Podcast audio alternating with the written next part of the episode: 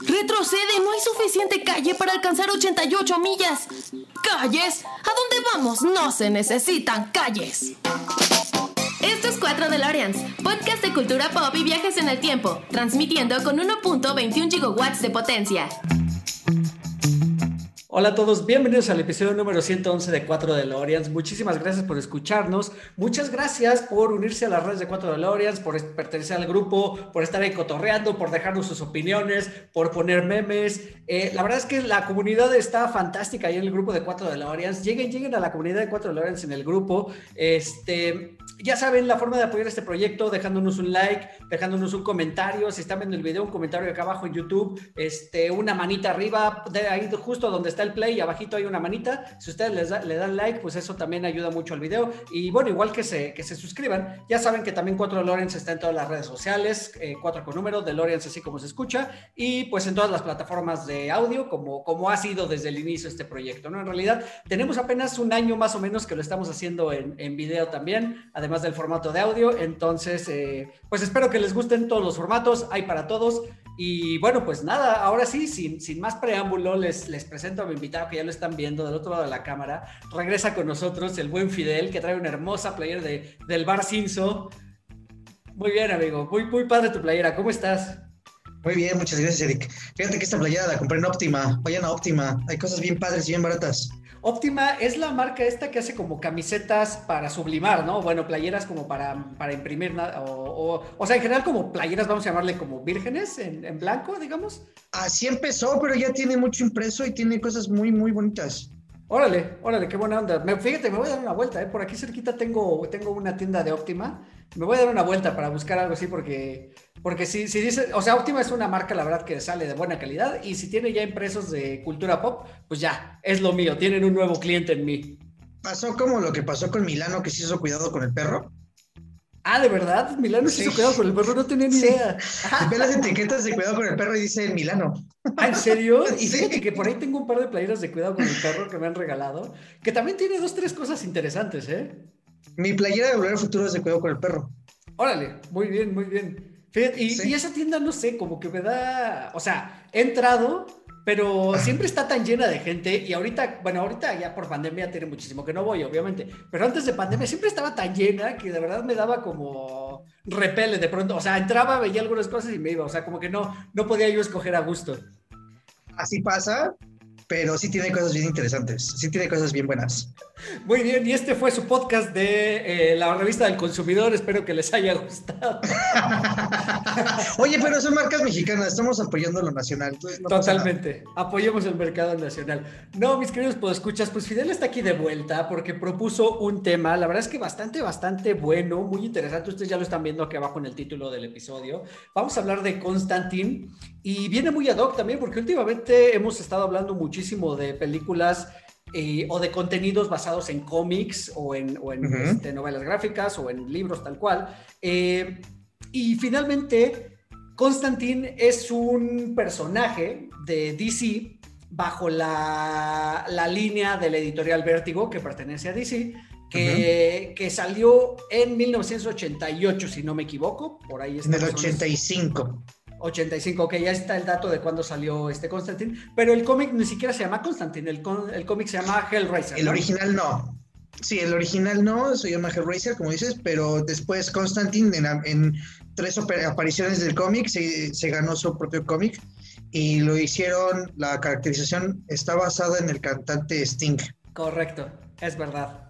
Es verdad, es verdad. Y, bueno, hoy les, vamos a dar aquí pequeños datos del cómic, como ustedes ya, ya saben que estamos acostumbrados a hablar un poquito de todo, pero en realidad en lo que nos vamos a basar el día de hoy es en la película de 2005 Fíjate que cuando salió esta película, amigo, eh, yo ni idea de que, ya saben que yo soy un consumidor de cómics muy esporádico en realidad, tengo muy pocos, algunos que me han recomendado y otro par que me han regalado, no soy, no soy tan ávido lector de, de cómics, me, cuesta, me cuestan un poquito de trabajo las viñetas, pero eh, finalmente soy un, muy ávido consumidor de cine, ya ustedes se habrán dado cuenta, por eso hacemos este proyecto. Y Constantine es una película en la que en el 2005 yo la fui a ver sin tener ni la más remota idea de que era un personaje de cómics, porque, eh, bueno, yo para esos entonces, sin, ser, eh, sin saber nada, casi nada de los cómics, pues yo pensaba que estos, estos personajes que, que, estaban en las viñetas eran únicamente como superhéroes, ¿no? Yo no sabía que los cómics se podrían tratar de muchas otras cosas, yo lo englobaba todo en superhéroes. Y pues, ¿cuál es mi sorpresa? Que, que pues Constantine de cierta manera es un superhéroe, más o menos. Yo, yo diría que es un poquito más un antihéroe. Eh, y que además todo su poder está muy, muy basado en mitos religiosos y en magia, más o menos. En hechicería propiamente, sí. Hechicería, esa es la palabra, hechicería. Y que, bueno, ya últimamente, también hace poquito, bueno, hace poquito, no, ya tiene un buen rato que hicimos un episodio sobre películas de la Liga de la Justicia animada y donde hay algunas donde vemos a Constantine ya incluso ser parte de la Liga de la Justicia y, e incluso de tener una relación sentimental con esta Satana, que también pues, es, ah. una, es una hechicera de, de este mismo universo. Correcto, sí. Y, y para ti digo, está muy curioso que, que, antes no lo incluían a Constantine en este, en este, pues como, en, como este grupo, esta característica de ser un superhéroe, sino lo han venido incluyendo un poquito a poco. Este, a lo mejor estoy diciendo barbaridades, pero bueno, más o menos así. ya alguien me corregirá por ahí. Sí, no tanto. Más bien eh, fue, fue como adquiriendo fama y curiosamente se hizo un trending topic. Y en, no me acuerdo si es ING, IGN, perdón, que lo, que lo nombró como el, el héroe número 29 y si no me equivoco, DC lo tiene como el número 3 de sus, de sus héroes, eh, como personajes de cómic. Eh, la verdad es que como cómic eh, me gusta, como, como a ti te pasó, yo no sabía que era un cómic hasta que me metí en la película. Y la película cuando la vi, pues me encantó. Yo sí, esa sí no la fui a ver al cine, esa me tocó verla ya cuando la pasaban creo que en el 7 o en el 5, ¿no? la consumí y me gustó muchísimo. Después empecé a investigar un poco sobre la historia de, de, Constantine y pues me fui enterando que la versión que vemos de la película pues es una versión, eh, ¿cómo llamarlo? Norteamericanizada.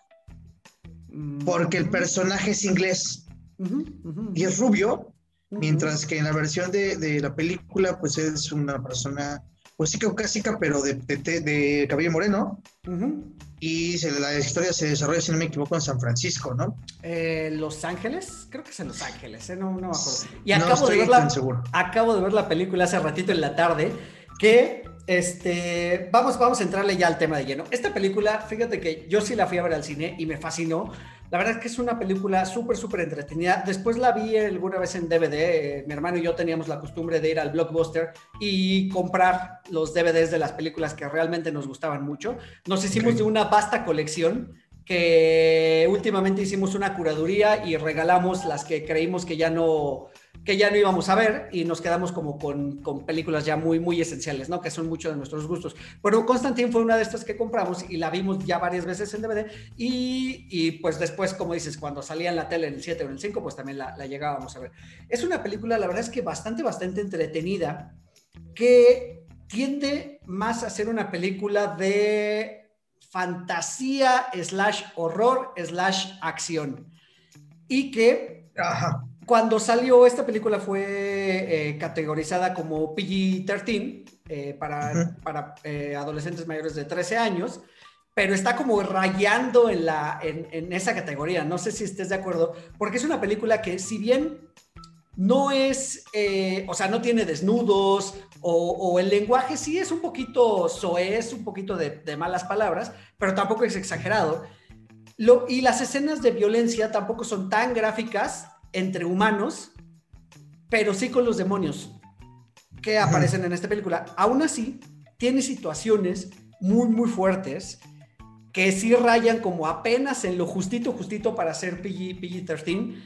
Y hay una de la que quisiera hablar en un, en, un, en un, ratito más cuando entremos ya más en el tema. Pero bueno, es por eso, no es una película que se siente, se siente, eh, se siente madura, ¿no? Ajá, sí. Es que, bueno, no sé, aquí a lo mejor voy a pecar de mamador, como luego me dicen, pero yo creo que es por el lenguaje que te maneja y porque aparte es como para entendidos. Y quiero ser muy, muy específico porque para entendidos, porque como bien dices, se basa mucho como en, como en mitos religiosos. Entonces, eh, como que hay que saber un poquito de la Biblia para entender estas situaciones que suceden dentro de la película. No tanto porque al mismo tiempo te van explicando qué es lo que va sucediendo con, los personajes, ¿no? Y hablo del, caso de la gemela, que pues ella no puede eh, llegar al, al, cielo, al, paraíso, porque comete suicidio, pero entendemos por qué comete suicidio, que era la manera que tuvo como para citar a Constantine. Entonces, a mí precisamente eso es lo que me gusta de la película.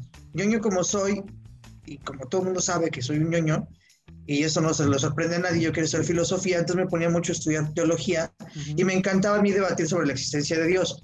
Entonces, esta película habla en, en una parte, lo menciona mucho, que es más bien el bien y el mal están en la tierra y que más bien es la apuesta que tienen Dios y el diablo para ver quién se va más hacia el oscuro o quién se va más hacia, hacia la luminosidad de Dios.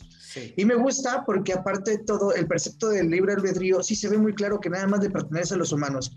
Porque los que nacen ángeles son ángeles y los que nacen demonios son demonios.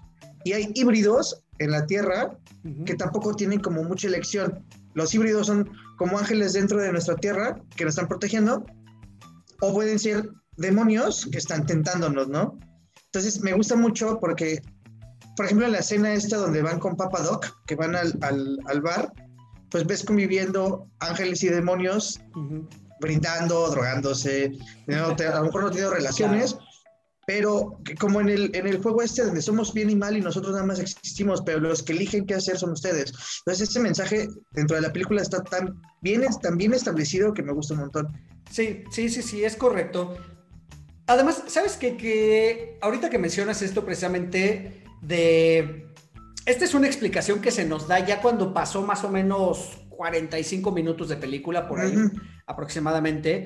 Eh, y tal cual es eso, o sea, dicen que desde el inicio de los tiempos eh, del Dios y el diablo, y como lo mencionas, hicieron una apuesta para ver hacia dónde se iba la humanidad, si la humanidad se inclinaba hacia hacer el bien o hacia hacer el mal. Y que ninguno de los dos precisamente podía participar activamente en esta, en esta apuesta, digamos, no, podría, no podía influenciar a, la, a las personas de manera directa. De manera directa. Eh, precisamente es este concepto que tú manejas sobre el libre albedrío. Eh, nos manejan el concepto de que bien, ni Dios ni el diablo pueden participar, pero están estos que mencionas, estos híbridos, estos mestizos que le llama Constantine a estos personajes que son ángeles y demonios. Eh, y que son los que, pues, claramente te lo ponen, ¿no? El, diablo literal es el que se te para aquí en el hombro y te susurra y, y te da el valor para hacer algo o te da la, pues sí, o sea, te da como el empujoncito, ¿no? Para que hagas algo. Y por el otro lado está el ángel que también te puede este, apoyar o Incluso se ve que, que, hay unos ángeles por ahí que te consuelan, ¿no? En, momentos de, necesidad. Y que incluso ni siquiera son formas metafísicas, ¿no? Muy, muy a lo Evangelion, al contrario, no son formas humanas o humanoides, vamos a ponerlo entre comillas.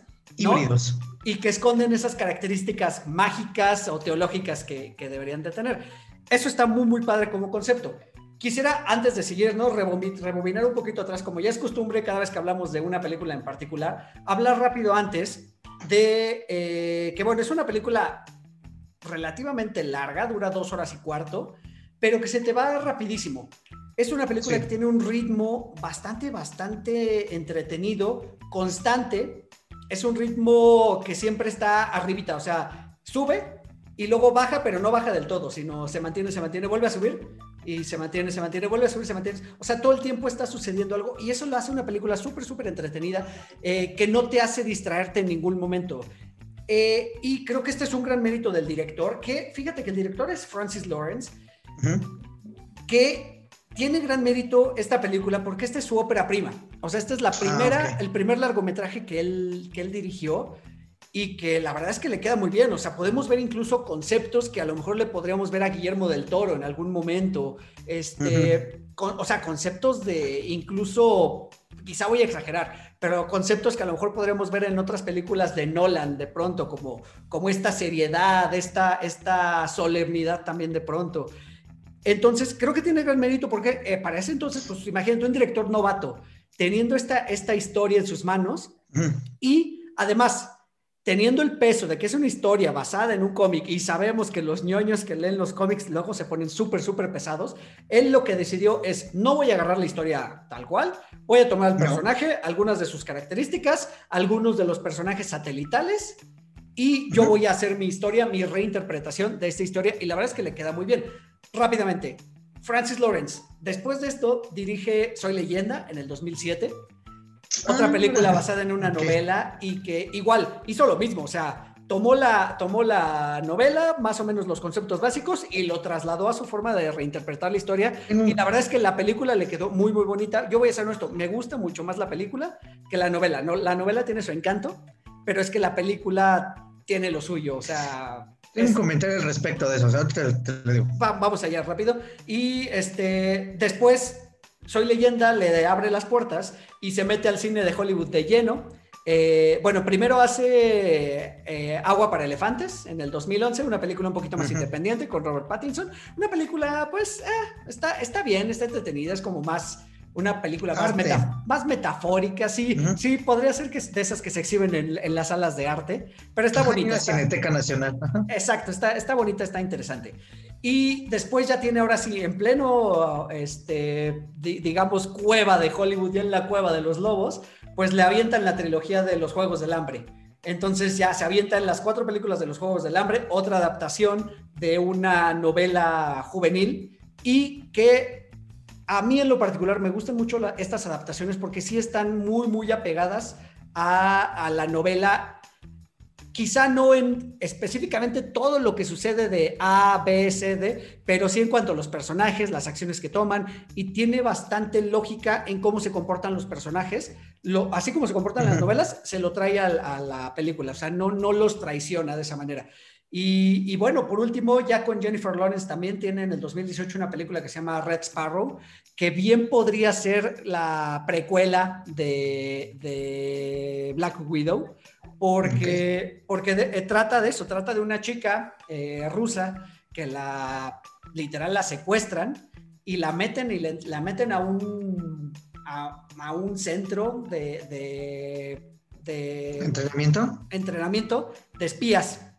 Ok. Este, es una película fuerte. No la he visto. ¿Sabes cuál es? Pero no la he visto. Muy, muy buena. La verdad es que creo que aquí pasó sin pena ni gloria, pero la verdad es que es una película fuerte, una película cruda, una película que tiene una protagonista femenina bastante, bastante interesante y que consigue sus objetivos a final de cuentas. Muy, muy buena, te la voy a recomendar y se las voy a recomendar. Puedo escuchar, escuchas cuando puedan. Vean Red Sparrow de 2018 de Francis Lawrence. Ahora sí, Cuando mencionas el personaje este femenino, este, ¿te refieres por lo que está pasando ahorita con, la, con el femenino de la cuarta ola? O sea, o, o nada más como No. un buen personaje femenino. no, no, no, no, no, en general, como buen, como Ah, buen personaje femenino. Ah, sí, no, no, Para no nada. meternos en camisas de once Sí, no, varas. para nada. El, el comentario que yo te tenía sobre la, cómo cuenta la historia este, este director es que creo que es un fenómeno que cuando veíamos películas de héroes hace 15 años no teníamos tanto el recelo Ujú. como se tiene Correcto. ahora que se espera que sea tal cual es el superhéroe y lo digo por el mame que ahorita traen con, con Justice League Del cual, por Este- cierto, ya pudieron, ya pudieron escuchar nuestro episodio de hace algunas semanas, donde hablamos de ello. Bueno, ustedes ya lo, ya lo escucharon, nosotros todavía ni siquiera lo hemos grabado. es lo bonito del Pero es la, es la magia de viajar en el tiempo. Es, es lo bonito de viajar en el tiempo. Este, yo creo que cuando yo empecé a meterme en el cómic, eh, pues me quedaba con la versión que había visto de, de Constantine en, en la pantalla. Pero el cómic también te deja muchas cosas muy buenas. Ujú.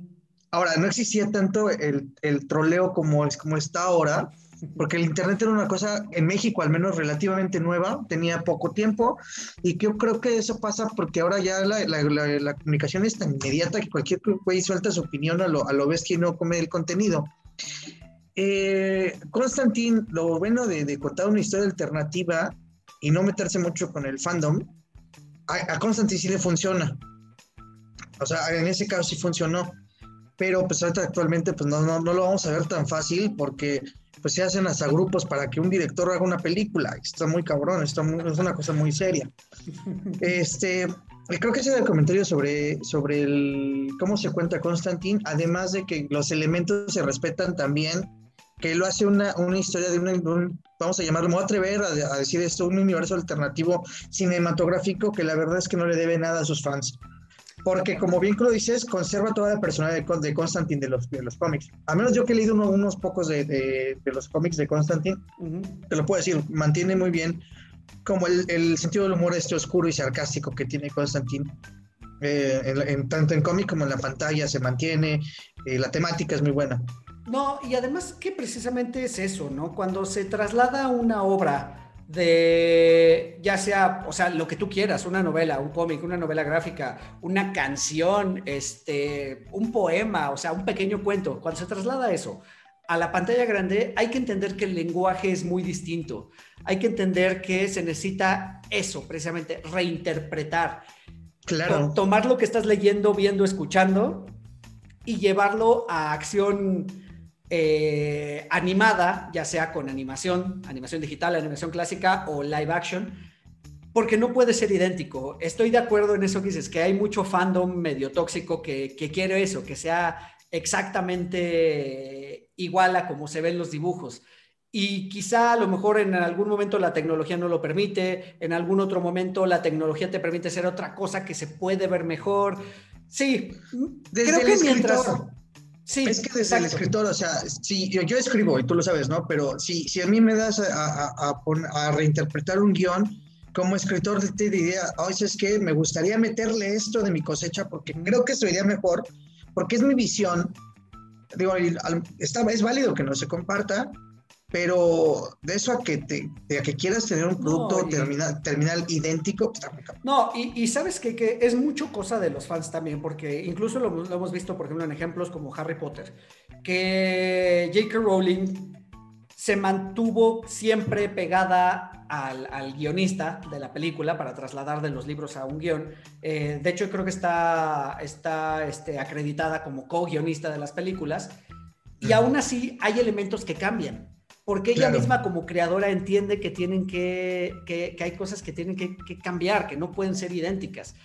Eh, o sea, ya si un autor permite eso, ¿sabes? Y lo hace, yo creo que los fans deberíamos de decir, separar. O sea, esto es una cosa y esto es un producto que se le parece, que está basado, pero que no va a ser igual. O sea, creo que si logramos entender eso, nos vamos a quitar de muchos problemas y vamos a disfrutar muchísimo más todos los productos. Mucho más.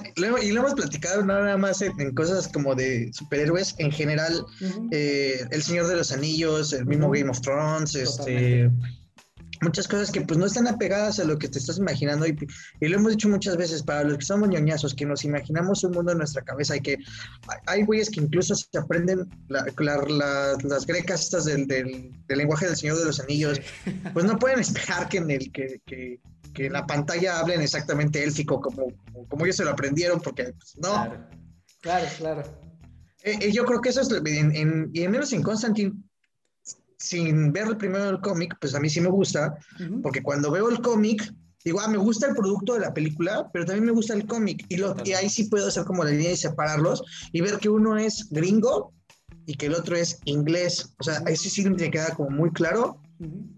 Y que pues no son el mismo Constantine. O sea, no lo son. No, o sea, eso ya es, este, ahí partimos.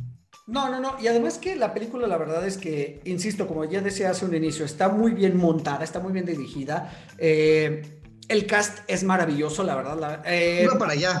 Vamos, vamos, vamos al cast. Eh, lamentablemente, el protagonista, o sea, voy a decir lamentablemente, porque el protagonista es Keanu Reeves. Que ya saben mi opinión de Keanu Reeves. Keanu Reeves es una.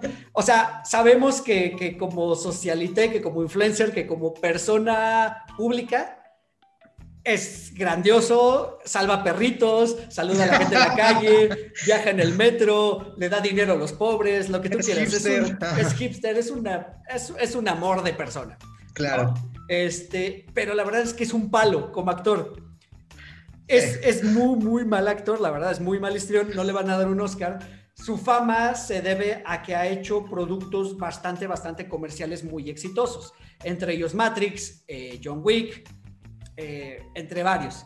Eh, tengo, mis bemoles, tengo mis bemoles, pero entiendo a qué te refieres. Pero, pero bueno, o sea, digo, aquí para ser John, o sea, para ser eh, John Constantine, iba a ser John Wick, para ser John Constantine en esta película, lo hace bien a secas.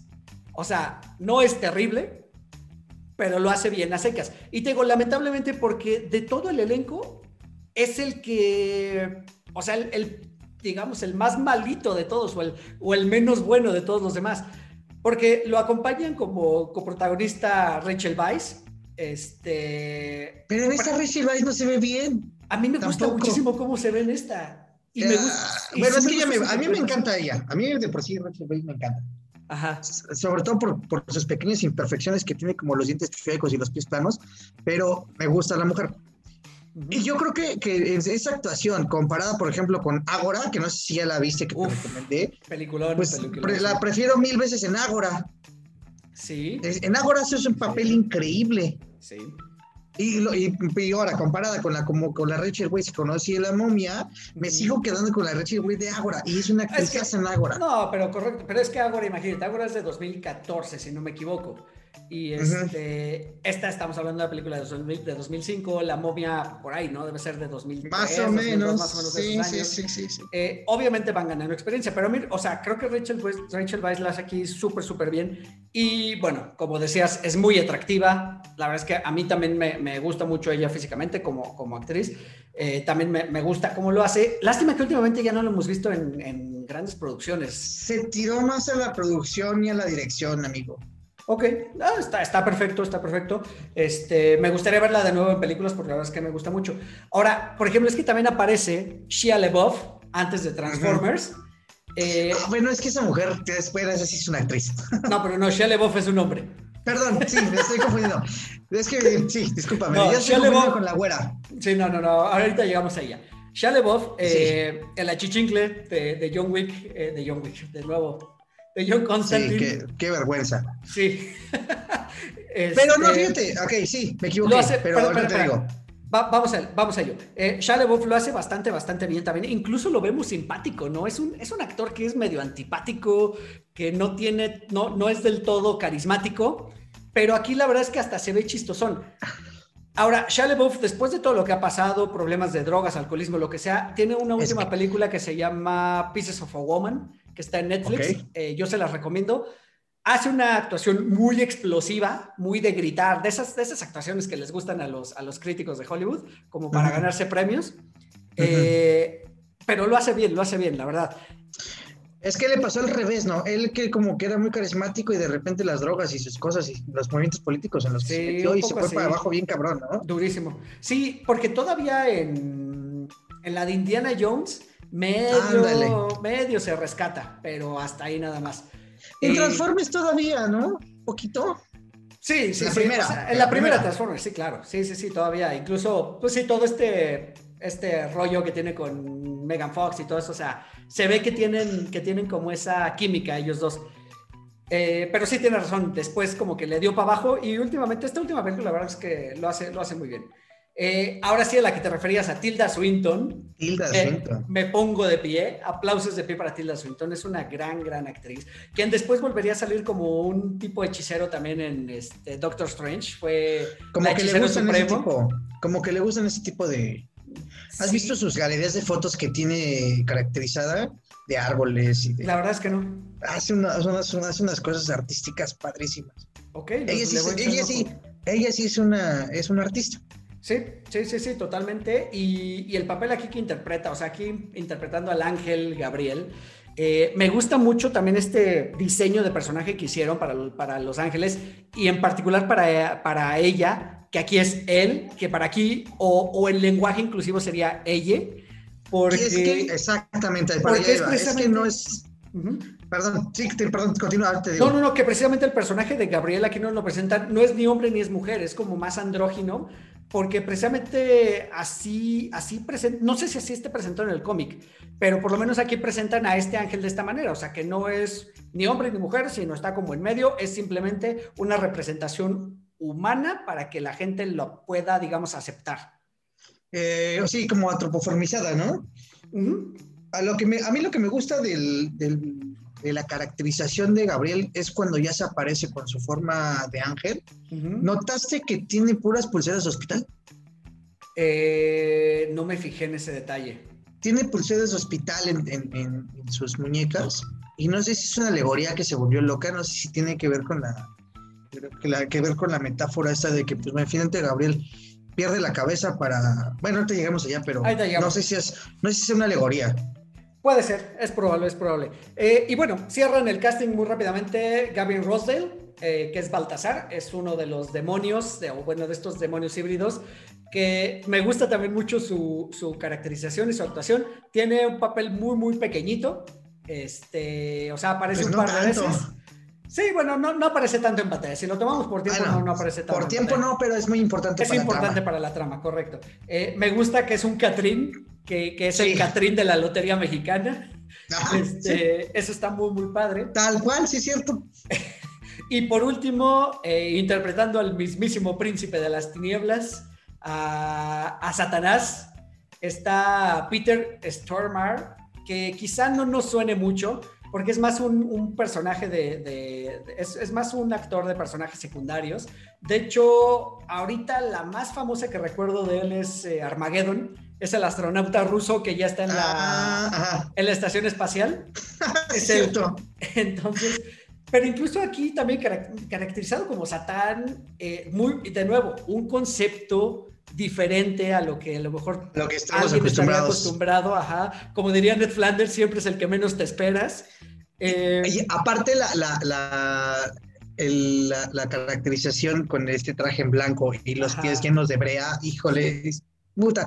Creo que de, de los satanases que yo he visto en pantalla es de los satanases que más me gustan. claro, porque además no es una persona imponente, o sea, no, es, no está No. mamey, no está alto, No. o sea, es una persona común y corriente, peloncito, con la barba de tres días crecida. Y, y lo, y lo ves tres minutos en pantalla y se te hace un, tipo interesante, se te hace un tipo como que hasta culto, se te hace un tipo inteligente, astuto. Es tan buena su actuación en esos, que son cinco minutos que aparece en pantalla, porque no, Sí. no aparece mucho, No más. ajá. y es muy Sí.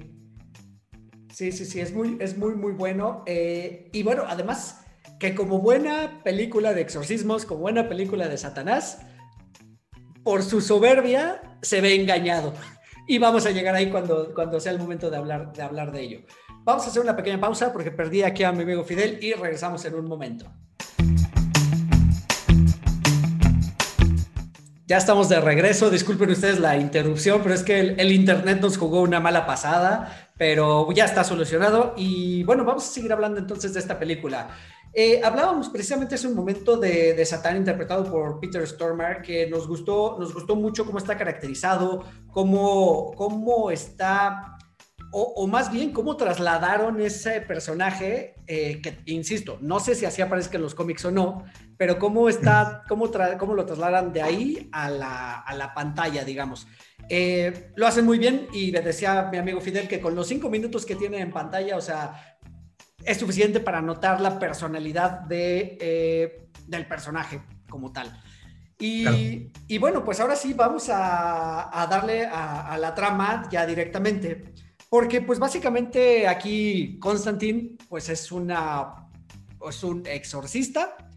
Eh, no sabemos a qué más se dedique, pero bueno, se dedica a hacer exorcismos para precisamente como, o sea, como resulta que estos demonios andan por aquí en la tierra, andan haciendo de sus fechorías y los ángeles pues por ahí nos andan cuidando, pero pues hay, hay demonios que se pasan de lanza, ¿no? Y como buena película, como buena película de demonios y de exorcismo, arranca con un exorcismo que creo que esta película ha envejecido muy bien. Hay que entender que era el 2005, el CGI no es eh, o no era lo que es hoy en día, pero la verdad es que los demonios se ven todavía bastante, bastante aceptables. Eh, y me gusta mucho cómo se ven, ¿no? Esta es, y, y, sobre todo que son, a, a, lo que yo me refería con que esta película está como en el límite de ser PG-13 a convertirse a lo mejor en B-15, es porque estas escenas donde Constantine hace exorcismos, básicamente son muy violentas. Y sí, sabemos que está violentando a un demonio, pero lo está haciendo a través de atacar a una persona, ¿no? En, en, la, en, la, primeritita, sí. en la primeritita escena del exorcismo, hay un momento le da un puñetazo a una mujer, o sea, no se le da en la cara porque le sale como el demonio de aquí del cuello, pero le da un puñetazo y se queda la pobre, claro. la pobre chava se cae como noqueada. Entonces, claro. pero la verdad es que está muy padre. No sé qué opines bien, bien ya de este plot de, de, de Constantine, porque básicamente se dedica. Ah, bueno, además es un exorcista que eh, tiene cáncer de pulmón que prácticamente le dijeron que exactamente va, al doctor y le dice, ¿sabes qué? Tienes cáncer terminal, te queda poco tiempo de vida. Eh, hay una, una escena muy bonita, eh, bonita englobando todo lo que puede significar la palabra bonito, donde él platica con Gabriel y le dice, oye, ¿por qué yo? O sea, ¿a cuántos de estos demonios he yo mandado al infierno como para que ahora Dios, entre comillas, me castigue de esta manera? ¿No?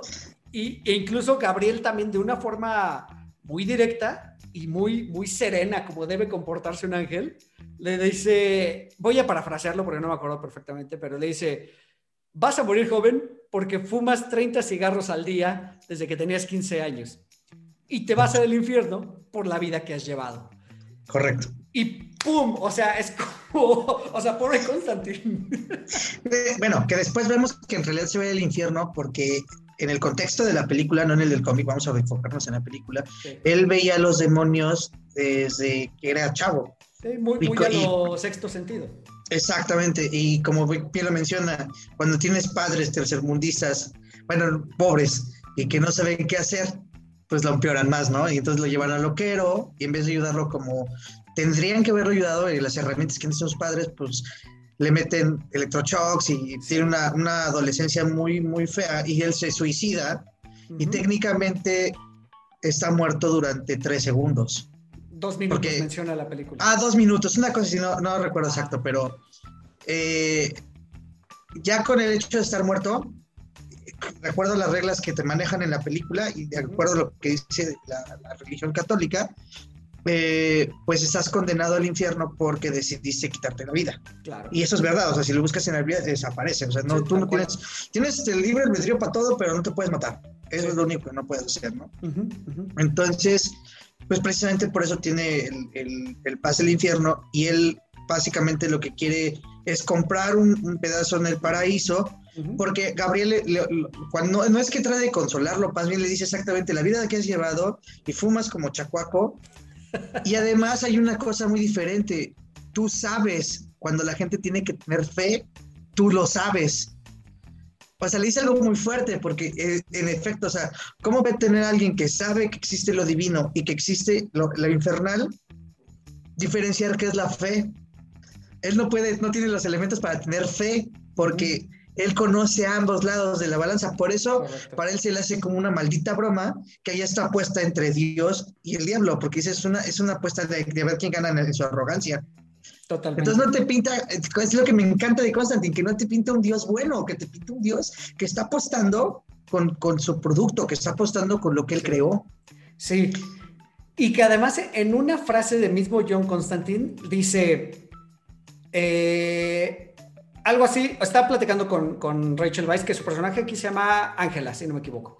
Están platicando Ángela y John, y ella le dice algo así como que, eh, bueno, los planes, haciendo referencia a, los planes de Dios, ya sabes, a este, a este dicho de, ¿quieres hacer reír a Dios? Cuéntale tus planes.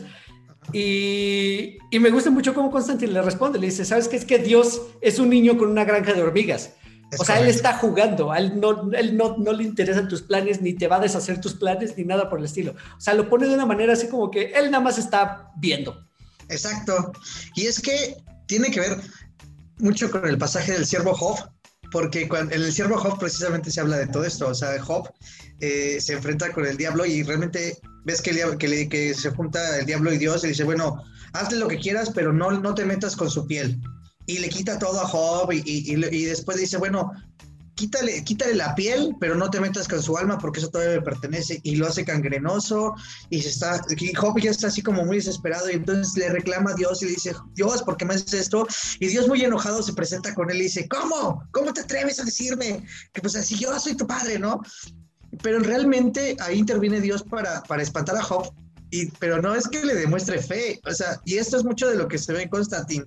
O sea, te pintan a un Dios que, en sí está completamente indiferente, porque no vemos su participación hasta el final y ni siquiera lo vemos a él. correcto. Vemos sus productos y vemos al demonio que sí lo podemos ver. Ese es un dicho que a mí me gusta mucho decir. Este, yo creo en Dios, pero creo más en el diablo porque el diablo sí lo he visto. Totalmente. No, pero, pero a Dios no lo veo nunca, ¿eh? Además, como, como diría Homero Simpson, Dios es vengativo y es uno de mis personajes de ficción favoritos. Exactamente. Y aquí se ve muy bien esto. No, aquí se, ve muy bien. Además, eh, hablando de Constantine tal cual, no nos explica, o sea, no nos explican de dónde vienen sus dones o sus poderes. Eh, no nos explican cómo los, ah, y volviendo a lo mismo como tú dices, hablando en el contexto de esta película, no nos explican cómo los perfecciona. O sea, nos dicen, él desde niño puede ver eh, fantasmas, puede ver a los muertos, puede ver a los demonios, básicamente a los demonios y a los ángeles. Eso es lo que, lo que él puede hacer. Pero no nos dicen de dónde salió ese poder, ni hacia dónde lo lleva, ni quién se lo dio. Y después tampoco nos dicen cómo lo fue perfeccionando para convertirse en el exorcista que es hoy en día, ¿no? Bueno, en el, en el contexto de la película. Y que eh, además aquí pues como tú bien lo mencionabas, o sea, él está tratando de comprarse ese, ese pasaje al cielo, porque él, porque él cuando estuvo muerto, esos dos minutos, dice, dos minutos en el infierno es una eternidad. Entonces es algo que él de plano no quiere volver a vivir y por eso está tratando de, ganarse ese, ese, ese pasaje al cielo. Vamos a hacer otra pequeña pausa y volvemos en un momento. No se vayan. Ya regresamos, disculpen de nuevo por esta interrupción, pero es que el internet nos Lorenzo está... es un pendejo. ah, ¿ya estamos grabando? Avísenme. Eh, acá el internet nos está jugando unas malas pasadas, pero ya, ya estamos de vuelta. Y bueno, precisamente estábamos hablando de que no sabíamos ni no nos explican, y creo que tampoco interesa de dónde saca Constantine sus, sus poderes ni cómo los desarrolla para convertirse de nuevo en el exorcista. Yo creo que volviendo a lo que estábamos diciendo del guion, que eh, son cosas como las que alguna vez te ahí, lo asumes, o sea, no necesariamente tiene que contar toda esa historia porque la película es buena y ya de entrada sabes que es, que es un exorcista porque en la primera escena lo ves, o sea, como lo acabas de decir hace ratito. Entonces, ya no te clavas tanto, al menos en, en, el momento de la película, ya después si quieres ver más, pues te investigas como buen ñoño, ¿no? Como, como yo lo hice. Claro, claro. Y, bueno, aquí también, este es un punto muy importante porque a raíz de él tener estos poderes y de dedicarse a mandar eh, demonios de vuelta al infierno, para ganarse, como mencionas, este pase al cielo, porque cuando estuvo, cuando él se suicidó y estuvo técnicamente muerto dos, este, dos minutos, dijo, yo no quiero regresar a esto, eh, necesito ganarme mi pase, mi pase al cielo y, lo hace, o sea, por eso no le dan el pase al cielo, porque no lo hace por un interés, eh, más bien lo hace por un interés propio, ¿sabes? No lo hace desinteresadamente.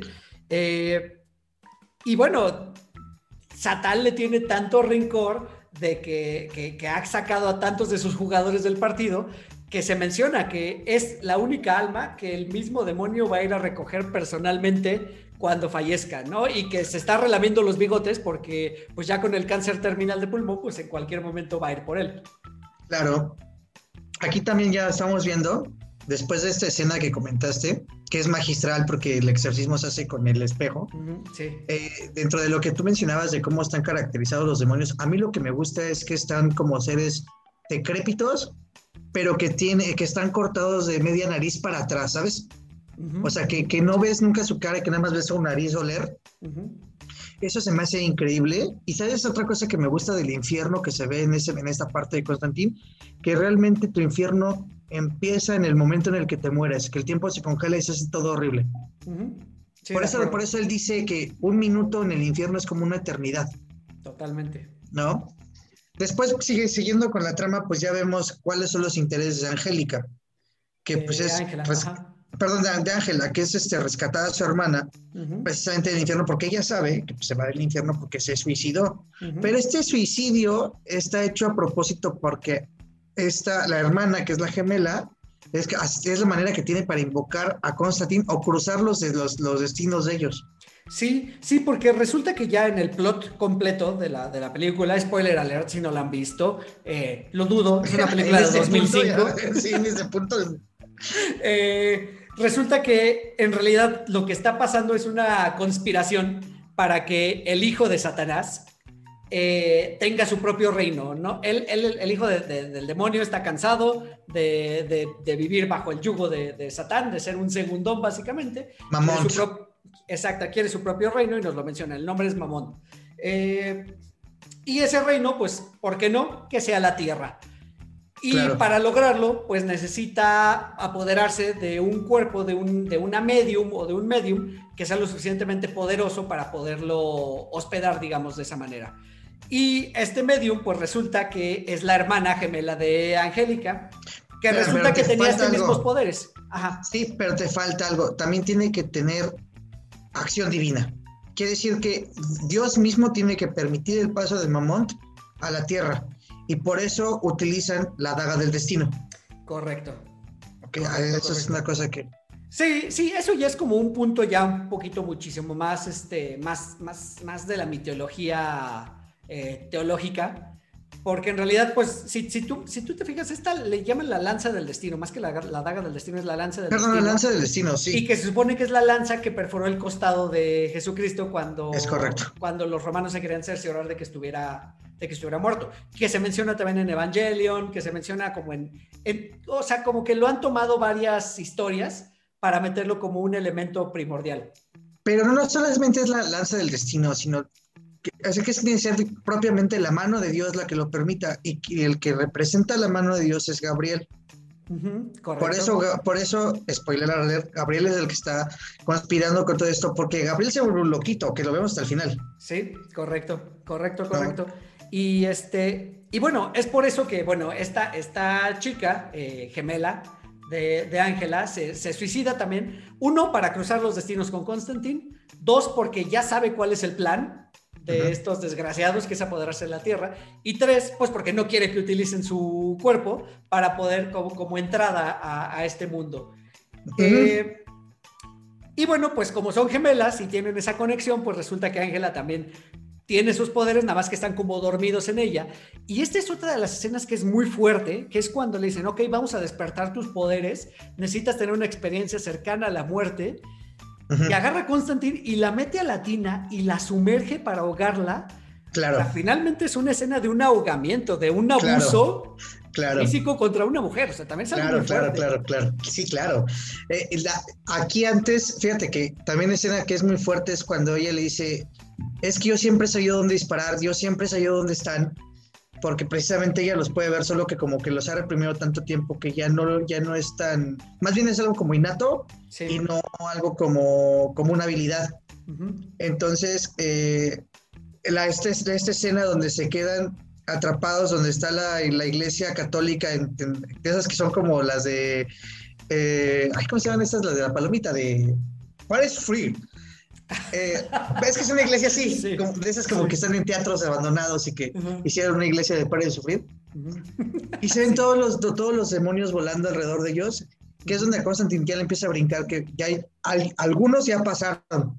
Algunos ya pasaron este plano y ahí es donde empieza toda, toda la trama que dices que es como que de repente va muy dirección y de repente es tensa, pero no te baja de lo tenso. Nunca es tranquila la película. Y entonces Gabriel y el, el híbrido, este demonio, empiezan a, empiezan a matar a todos los aliados de Constantine. Sí. Que estos aliados, estos aliados en los cómics son bien importantes porque son amigos de toda la vida. En, esta, en la película se ve que tienen relaciones muy cercanas y yo creo que la muerte que más me llama la atención es la del padre que se quita el amuleto. Oye, ajá, ese padre es muy interesante. Primero que nada, el poder que tiene como de leer por osmosis Ajá. Ese está increíble. O sea, está súper, súper, súper padre eso de que, súper padre el poder del padre. Sí. que tiene los diarios y con las manos nada más se hacían haciendo ojitos de huevo cocido y él está en realidad absorbiendo como esa información. Está súper interesante. Sí, y, de hecho él, en, bueno, en el cómic ya lo vemos bien, él tiene un problema con la bebida. De hecho, en el cómic muere eh, engañado por, por uno. Ah, es que en el cómic, en vez de ser un, ser un diablo, es la, la Satanísima Trinidad, que también fue engañada por Constantino. Entonces, en una venganza, lo engañan a su amigo y lo hacen chuparse todo un montón de cosas hasta que se ahoga de borracho. Y en esta, pues muere de una forma muy similar. Sí, y que la muerte de este personaje no te parece o no se te figuró mucho a las muertes, a lo mejor que podríamos haber visto en Seven. Seven. Seven, los siete pecados capitales, Morgan ah, Freeman ah, ah. y Brad Sí, sí, sí, sí, sí. O sea, no, no en, el, en el hecho en sí, pero sí en cómo está filmada. O sea, creo que tiene como ese mismo estilo. Ah, ya te entendí. Sí, un poquito. Porque recordemos, recordemos que él va a buscar el cadáver de, Isabel y, y, cuando lee, digamos, el cadáver, porque tiene como ese poder psíquico también de leer el cadáver, eh, pues va a Baltasar y le dice, oye, pues sabes qué, te estás metiendo donde no te llaman, ahí te va la maldición gitana, ¿no? Y le echa el mal de ojo y le empieza a dar muchísima sed y, no puede beber agua. Qué desesperación, imagínate. Pero más que más que agua le da por tomar, porque él tiene problemas con la bebida. Pero, pero a lo que voy es eso, o sea, él, él intenta beber, incluso rompe las botellas y se las echa y no le cae nada. a mí me da desesperación verlo. Pero fíjate, es lo interesante. Nosotros vemos que él no puede beber. Sí. Sin embargo, se está, se está volteando las botellas a lo bestia. Eso Entonces le da una congestión alcohólica. Él muere de una congestión alcohólica. Correcto. y ahí está, ahí vemos una escena de, de, un, de un ángel es que no puede intervenir y él sí no interviene como Baltasar, que sí se mete directamente con, con el padre y se queda así como el, me encanta esa escena porque el ángel se queda como, imponente de, pues, güey, esto no era así, ¿no? Claro. Corte A, corte A, hay que atar cabos y, vemos cómo después Baltasar va a ser asesinado, ¿no? Así es. Ya por, por un Constantin que tiene ganas de venganza y que además ya, está, ya, ya, sabe que, que, que viene Mamont. Oye, pero además, ¿sabes qué? Que, esta, cosa, esta cosa, esta película tiene, tiene, tiene detalles muy, muy interesantes que no habíamos visto, o por lo menos yo no recuerdo haber visto antes. Por ejemplo, cuando Constantine baja al infierno para buscar a Isabel, o sea, la manera de meter, o sea, las patitas en una bandeja con agua, agarra al gato y se le queda mirando fijamente, y eso es como el, como el, como el puente, ¿no? Como la ventana para poder ir al infierno. En la mitología de la, de la brujería, casi en toda la brujería, los los gatos tienen un pie dentro y uno fuera. También los perros, pero los gatos lo tienen más marcado. No, y recordemos que los, para los egipcios los gatos también eran sagrados porque los acompañaban en su sí, viaje. Es algo muy... su viaje al más allá. Lo que me encanta de esta escena es que básicamente es un viaje en el tiempo también, porque eh, él pasa, se ve en la secuencia casi tres minutos en el infierno hasta que encuentra la, pulsera hasta el hospital. Pero cuando se corta la escena, no ha pasado ni un segundo porque a, esta Ángela apenas está cerrando la puerta. Sí, sí, sí, sí, es verdad. Sí, apenas... operaron a mi perra hace poquito. Perdónenme. No te preocupes, amigo. ¿Cómo está? Eh, triste, otra está un poquito más activo porque trae el cono de la vergüenza, entonces le da. ya me imagino, sí, lo escuchamos, lo escuchamos quejarse. sí, eh, pobrecito. Y sí, no, no, no, y bueno, definitivamente, además sabes que, aquí vemos que el sufrimiento de Ángeles está de, de, Isabel, perdón, es está repitiendo su suicidio, una y otra, una y, otra, vez. otra vez. El castigo irónico del, del, infierno. Totalmente, esa, esa dona malavida la tendrás en la cabeza. Es más el de te, te, como que te gustan todas las donas, ah, ¿no? Claro. Pues comer todas las donas del, del, del mundo. Qué raro, el otro gordo se volvió loco los cinco minutos. Gran referente. También los Simpsons hacen una muy buena interpretación del infierno. Es, es increíble. Claro, no, sí, seguro. Eh, y bueno, así quedan como sellados y unidos los destinos de estos dos eh, protagonistas. Eh, y como dices, ya Constantine, pues dice, está, estoy, estoy harto de que esto esté sucediendo, ya les, ya les caché este, la movida, ya sé cómo va la onda. y pues ahora sí voy, voy a, a, a, buscar la manera de evitar, ¿no? De evitar esta, esta desgracia, este fin del mundo de cierta manera. Y, también me gusta mucho cómo se arma. Eh, ya ves que a las balas les, les tallan una cruz en la punta, eh, tiene agua bendita, el, rifle este con la forma del crucifijo. Todo eso está súper, súper padre. De hecho, hay una película que también creo que pasó sin pena ni gloria y no estoy, no estoy seguro de si está basada en un cómic o no, pero se llama, se llama Priest o The Priest eh, que es una película también como de acción, de, monstruos, vampiros, donde igual hay un sacerdote que como retrofuturista, no sé, está muy raro, sí, sí, sí, que tiene que matar demonios y tiene este tipo de, elementos. De armas, sí. eso me gustó mucho, o sea, como, como, como que la religión siempre pregona la paz y pregona el, este... Pues sí, o sea, resolver los conflictos de forma pacífica y amorosa. Y aquí utilizan estos elementos simbólicos para No me hagas recordarte el medievo, amigo. No, no, no, no, no pero, ah, pero eso, no, eso no fue la religión, o sea, eso fue... No, no, bueno, no, no fue la religión en sí. No, no, no, tiempo, tiempo, tiempo. No fue la religión en sí, fue la interpretación de los hombres para la religión. Ok. Fueron, no, fueron hombres. O sea, no, fue la, la, Biblia, la Biblia no dice, ve a matar musulmanes. no fue, no fue, no fue la fe y no fue la creencia, pero sí fue la institución. Sí, la institución, sí, la institución como iglesia. La institución como iglesia. La como iglesia, Sí, sí, sí. aquí estamos hablando de la religión y de lo que pregona una, una religión. Que ah, básicamente, ¿has pensado en cambiar de religión? Todas son más o menos lo mismo. no, todas son más o menos lo mismo. O sea, la verdad es que. Es, no, es meterse en un tema bien amplio. No, no lleguemos ahí, no vayamos ahí. El, el, punto es este, o sea, todos estos elementos están bien, bien padres ya para esta batalla final que van a tener con, con este, pues con, con, con el hijo del, del diablo. Y, me gusta ya cómo se resuelve, porque también en vez de resolverse a, balazos y a ver quién puede más, se resuelve de una manera súper inteligente, que es, eh, pues, Constantin develando o desvelando esta conspiración. Y, para hacerlo, lo que hace es, se quita la vida para que llegue Satanás en persona por su alma y entonces le cuenta toda la... Acusarlo, sí, acusar a Gabriel, claro. Pero también tiene que hacer algo. Eh, bueno, aquí es que la muerte de Chad, en este caso, a mí se me hace muy injusta. Cuando invoca a Gabriel, y pues Gabriel es el que mata a, Chaz, este, se me hace muy injusta porque, bueno, en el cómic Chaz es, es su mejor amigo de toda la vida y es un contemporáneo. de hecho, con él crea una banda de rock. Y, en, y aquí, pues es como su aprendiz. Pero es un tan buen personaje que la verdad sí me dolió que lo mataran. Aparte lo matan de una forma bien violenta. Bien, bien brutal, sí, claro. lo agarra y lo empieza a azotar contra la pared y contra el piso como ocho veces al pobre. O sea, sí lo mata de una manera brutal. Es, es otra de esas escenas violentas. O sea, que también te digo, está como en la rayita. Sí, no tanto. Bueno, es que eres más consentido tú, Eric, me, se me hace. No, no, no, no, no, pero es que, o sea, hay que entenderlo. O sea, una muerte de una persona, pues está, o sea, aunque sea ficción, se siente feo. No, y imagínate, si eso fuera posible, azotar un cuerpo así, básicamente le rompió todos los huesos. Totalmente, estallamiento de vísceras, sangrado interno, etc. Correcto, sí. De hecho, se, se muere de, de, un colapso pulmonar seguramente porque... Y y, aquí lo que está, te digo, lo que está bien padre es cómo se resuelve, ¿no? Cómo, cómo desvela el misterio, cómo lo acusa, va de acusón precisamente, y le dice, oye, ¿sabes qué? Que tu chavo se te quiere salir del huacal, quiere tener su propio, su propio reino, así de a poco lo vas a permitir. Eh, y, lo y lo engaña, o sea, porque de ahí viene la siguiente conclusión.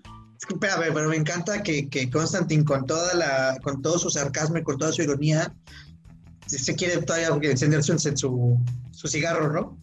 Claro. Y dice, es que eso es lo que pasa cuando cortas tan profundo, ¿no? Pierdes el... La fuerza. Le, prende el cigarro, le prende el cigarro y ya se viene la conclusión. Que a mí me parece que fenomenal que el diablo con nada más un toque se ve todo su omnipresente, presencia no, su omnipoder también, que es equiparable, sí, omnipotencia, que es equiparable a la de Dios, y manda al infierno a Mont así. sí. No, eso está genial. Porque tampoco se ve así que tan alegórico, o sea, como... No, no, no, no, nada explosivo, nada, no, es de, a ver, ¿a dónde va? Lo agarra de la oreja y ahí va de regreso. Ah, sí, tal cual, eso está bien padre. Totalmente. Totalmente. Y este, y bueno, finalmente con este acto de sacrificio, ah, porque además le dice, ok, pues finalmente, y eso está que en, la, en, las, en la mitología de, del diablo, siempre el, diablo hay negocio, exactamente, es una cosa por algo a cambio, o sea, siempre hay un intercambio. Entonces, ¿sabes qué? Pues tú me echaste la mano, te voy a hacer un favor. ¿Qué favor quieres? Pídeme lo que quieras, ¿no? Eh, y Constance le dice, ok, pues libera a esta chava del infierno y pues que se vaya al, cielo. Mi alma en cambio de la de ella. Correcto, a, esta Isabela, ¿no? Libérala del castigo de estar en el infierno.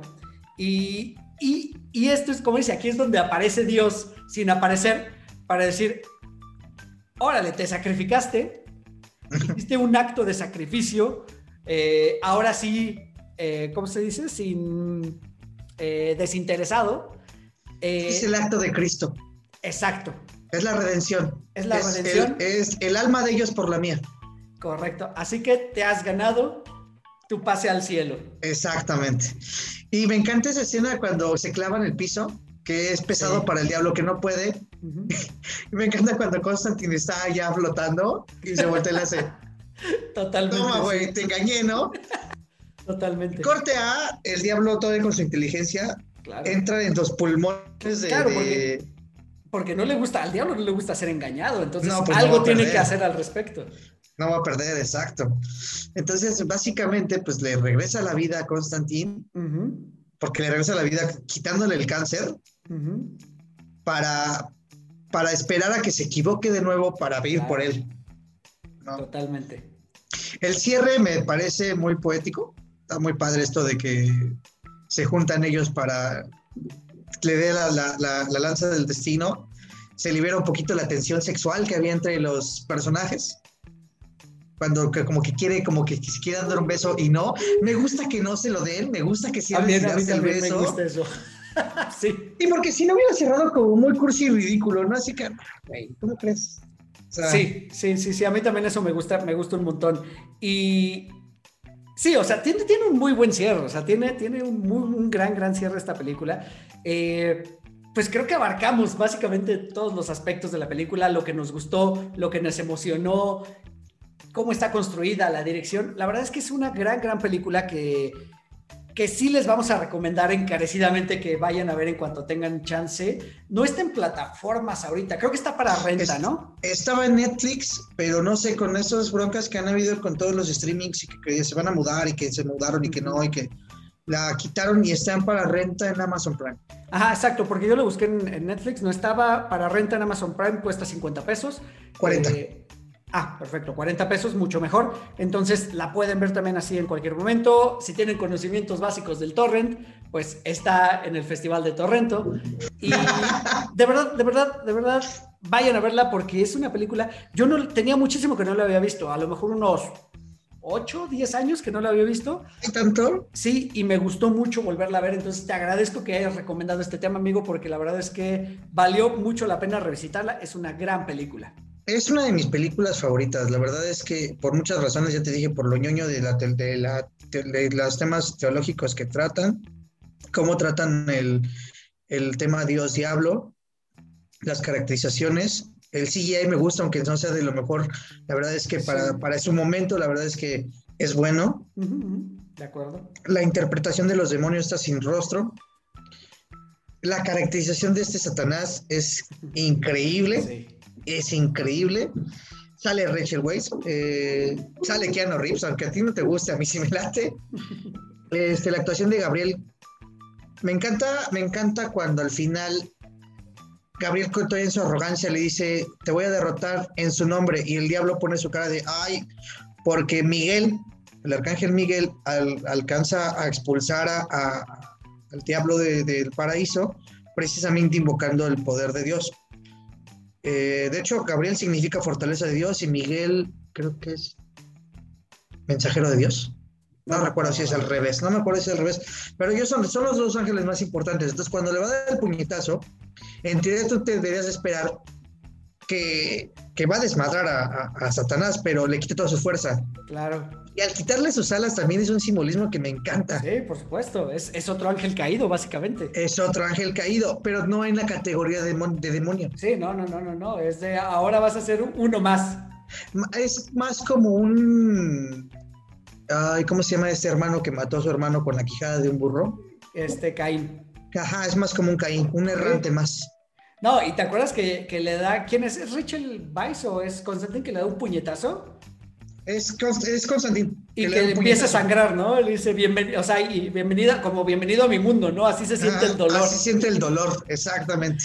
eso está muy, muy padre también, muy simbólico, pero muy, muy interesante. Y lo que le dice ahí, en esa, justamente en esa escena, dice, ya ves, has aprendido algo, pudiste haberme matado. Eres mejor que eso. Exacto. No, ese pinche Gabriel, ese, ese Gabriel es un personajazo. ¿eh? Ah, muy, muy, muy buen personaje. La verdad es que muy buen personaje.